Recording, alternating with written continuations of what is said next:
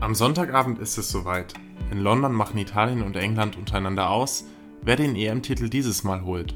Doch warum fiebern eigentlich so viele Menschen mit bei den EMs und WMs der Männer? Für Frauenfußball scheinen sich viel weniger zu interessieren.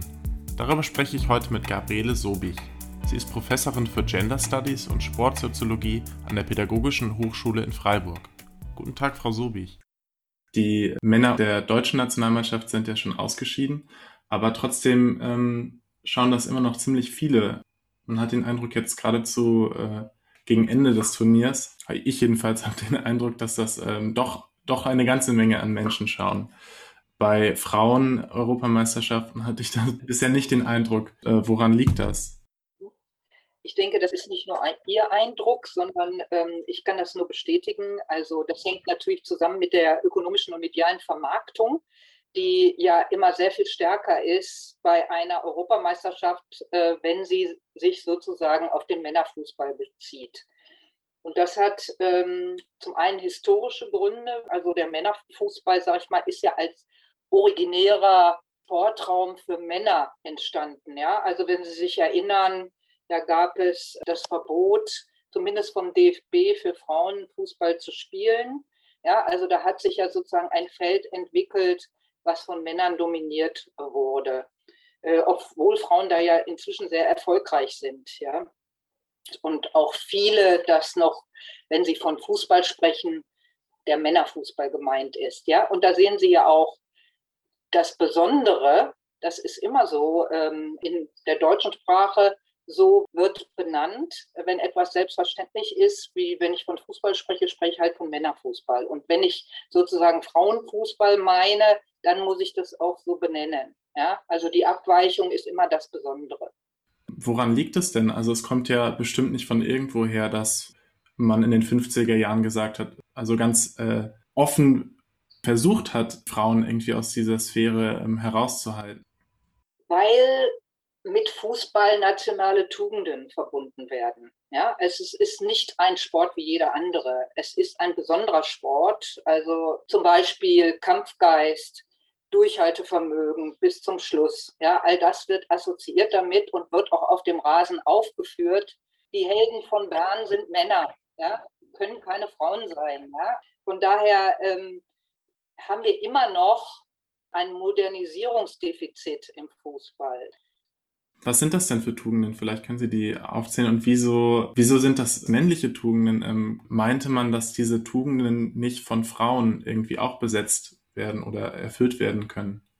Das hat was mit dem Sameness-Tabu zu tun, der zum ersten Mal von Rubin äh, erwähnt worden ist. Das heißt, Männer und Frauen dürfen nicht das Gleiche tun, sie müssen sich unterscheiden. Ja? Und äh, Geschlechterbilder sind auch so aufgebaut. Also Männer werden die Eigenschaften Durchsetzungsfähigkeit, eben Kampfeswillen bis zum Schluss sozusagen äh, ähm, unterstellt. Sie riskieren ihren Körper, ja, das kann man übrigens auch an Verletzungsstatistiken nachweisen, während eben Mädchen eher anmutig, schön, ästhetisch zu sein haben, ja, und weil es bedeutet natürlich immer, wenn sie gegen den Mainstream sind, bedeutet das auch immer, dass sie mit Stigmatisierung, Diskriminierung und so weiter leben müssen. Ja, das kann ja auch nicht jeder und will nicht jeder oder jede. Ja, von daher ähm, ist es oft für Mädchen und Jungen eben so, dass sie sich in die Geschlechterbilder in irgendeiner Form ja damit auseinandersetzen und vielleicht auch zunächst ihnen folgen. Nicht alle, nicht immer, ja, ist ganz klar. Sonst hätten wir auch keine,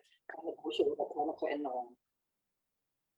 Wenn Sie jetzt sagen, also, dass im Fußball sich auch ähm, so die Geschlechterrollen irgendwie widerspiegeln, die wir in der Gesellschaft sehen. Es gibt ja eine Fußballnationalmannschaft ähm, der Frauen, die auch durchaus irgendwie erfolgreich ist. Ist das irgendwie eine Möglichkeit, dass man das so umwandelt ähm, über den Fußball oder muss sich erst was in der Gesellschaft ändern, damit auch im Fußball andere Geschlechterrollen ähm, gelebt werden können? Naja, denken Sie mal an die Weltmeisterschaft 2011 im eigenen Land. Also da hatten wir im Vorfeld Nationalspielerinnen wenig bekleidet, äh, sind sie dargestellt worden im Playboy. Ja. Sie wollten zeigen, dass sie keine Mannweiber sind, weil das ist das Damoklesschwert, was immer schon über Frauen schwebt, wenn sie sich in männlich konnotierte Sportarten in irgendeiner Form betätigen. Ja. Also das ähm, zeigt eigentlich, dass wir eben noch weit entfernt sind von der Idee, das ist völlig wurscht, welchen Sport ich mache. Diese Idee, dass sportlich sehr erfolgreiche Frauen eigentlich keine Frauen sind, ja, sondern eher Mannweiber. Das äh, spiegelt sich natürlich im Fußball auch wieder. Also wenn Sie sich heute mal die Fußballspielerinnen angucken, die haben meist alle lange Haare. Ja, das ist äh, vor einiger Zeit auch noch nicht so gewesen. Das heißt, die müssen schon sehr stark immer zeigen, dass sie Frauen sind. Ich, äh, ich stelle mir da die Frage, inwieweit das ähm, die sich beweisen müssen oder inwieweit sie ja auch gar nicht anders irgendwie wahrgenommen werden. Ich denke da irgendwie an Schlagzeilen der Boule in der Boulevardpresse, wenn die Frauenfußball-Nationalmannschaft erfolgreich war, titelten die da, unsere Schönste hat irgendwie getroffen oder bringt uns den Sieg, solche Sachen. Ist das irgendwie so, ein, so eine wechselseitige Sache, dass Frauen äh, im, im, im Fußball insbesondere das Gefühl haben, insoweit performen zu müssen oder werden sie auch gar nicht anders wahrgenommen? Also das betrifft natürlich im Prinzip die Medien, also die Sportberichterstattung insgesamt. Also da geht es immer darum, dass quasi Frauen neben dem Erfolg, den sie haben im Sport, eben eigentlich auch gut aussehen müssen, weil sich das besser vermarkten lässt. Ja, also dieser Satz ähm, Sex sells, der gilt ja immer noch. Es hängt immer natürlich auch vom Aussehen ab. Das galt über Jahrhunderte, dass eben letztlich die Körperlichkeit von Frauen eine sehr wichtige, sagen wir mal, Ressource darstellte. Das hat sich aber inzwischen auch geändert. Also wir haben ja mittlerweile auch Männer, die ins Feld, äh, also ins Blickfeld von Medien rücken und eben auch nicht mehr mit dem, sagen wir mal, einem Bierbauch rumlaufen dürfen, ja, sondern äh, entsprechend den Waschbrettbauch zeigen müssen. Und man kann sich das so vorstellen, Bourdieu hat mal gesagt, der französische Soziologe, der soziale Raum ist ein Kräftefeld. Ja? Und auf diesem Kräftefeld wird eben gerungen um Definitionsmacht zum Beispiel, ja, um Ressourcen. Ich glaube, das trifft eben auf den Fußball auch zu. Es wird sich zeigen, wer letztlich da auch die Oberhand gewinnt. Also es ist Fußball irgendwie so ein, so ein Ort, wo ganz stark Macht sich in der Gesellschaft zeigt, würden Sie sagen? Auf jeden Fall, ja. Darum geht es. Also denken Sie mal an den, den ökonomischen Faktor, ja. Also welche Gehälter werden da inzwischen bezahlt? Also das sind ja, das sind ja Summen, das kann man sich ja kaum vorstellen, ja. Also da wird ja Menschenmaterial mehr oder weniger äh, auf dem Markt verhökert, ja. Und das gefällt natürlich auch nicht allen. Also beispielsweise den, die Fans, die gerne etwas verändern möchten, beispielsweise, ja. Aber dennoch, bei Großereignissen ist man natürlich doch dabei und, und schaut dann entsprechend zu, ja. Wie das, also was eine Nagelprobe sein wird, denke ich, das wird die WM in Katar sein.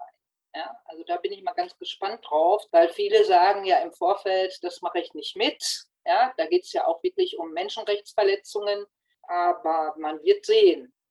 Ähm, also einerseits diese ähm, Abgrenzung von Frauen aus diesem männlichen, aus der männlichen Sphäre ähm, Fußball, die aktiv spielen und sowas wie einer weiblichen äh, Kommentatorin, die ja auch schon seit Jahren ähm, immer sexistisch ähm, ja, beschimpft wird, vor allem in sozialen, ähm, sozialen Medien. Wieso, wieso, wird, wieso wird sie so stark angegangen?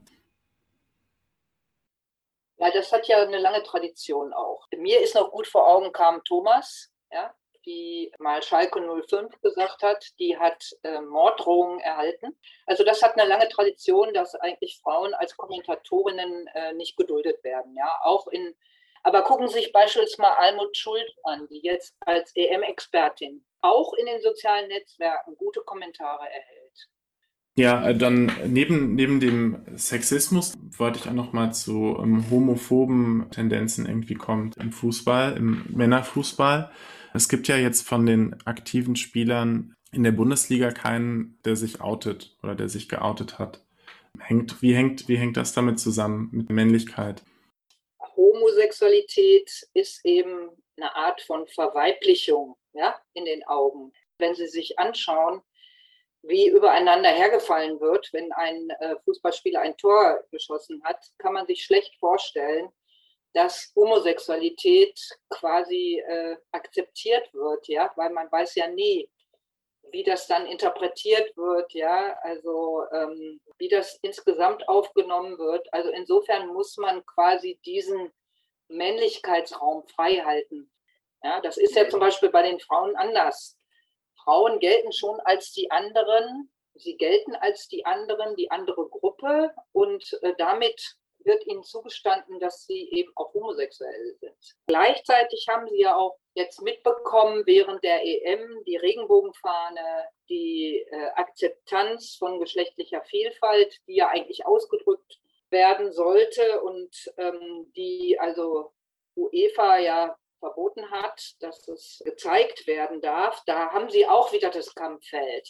Die Frage ist nur, ähm, wenn man sich nach außen so liberal gibt, ob das auch Auswirkungen nach innen hat oder anders gefragt, wie starr sind diese Strukturen? Sind die über nach außen hin ähm, zu verändern oder dadurch, dass jetzt sich ein Fußballspieler outet?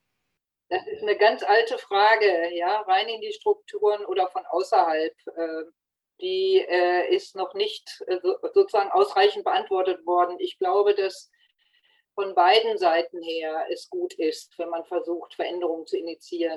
Sie haben wahrscheinlich mitbekommen, dass neun Frauen sich zusammengeschlossen haben und eben ein Papier geschrieben haben, dass sich was verändern muss. Und äh, bisher ist es noch nie so weit äh, gewesen im, im, im Fußball. Also vielleicht ist da wirklich noch mal was möglich, dass sich die Strukturen auch von innen her dann verändern. Die Chance auf Veränderungen ist relativ hoch. Super. Ja, dann, dann danke ich Ihnen erstmal für die, dass Sie sich die Zeit genommen haben. Im Gespräch war Gabriele Sobich. Sie ist Professorin für Gender Studies und Sportsoziologie an der Pädagogischen Hochschule in Freiburg.